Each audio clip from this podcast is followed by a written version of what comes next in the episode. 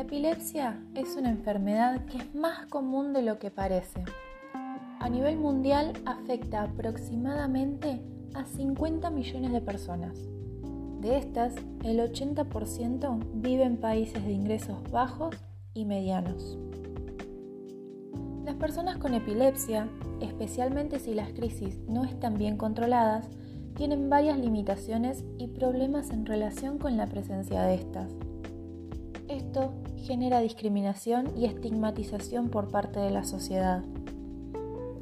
En Argentina existe el programa de epilepsia o también llamado PROEPI, la Ley 25.404 y la Liga Argentina contra la Epilepsia.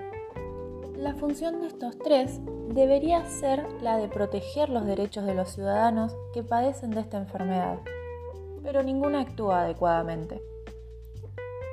En esta investigación voy a estar hablando con personas que saben sobre el tema, como por ejemplo el actual vicepresidente de la Liga Mundial contra la Epilepsia, y también con pacientes que tienen dicha enfermedad para contarnos cómo viven y si el gobierno los ayuda o no. Mi nombre es Micaela Joaquín y yo te voy a contar qué tan importante es la epilepsia en la Argentina.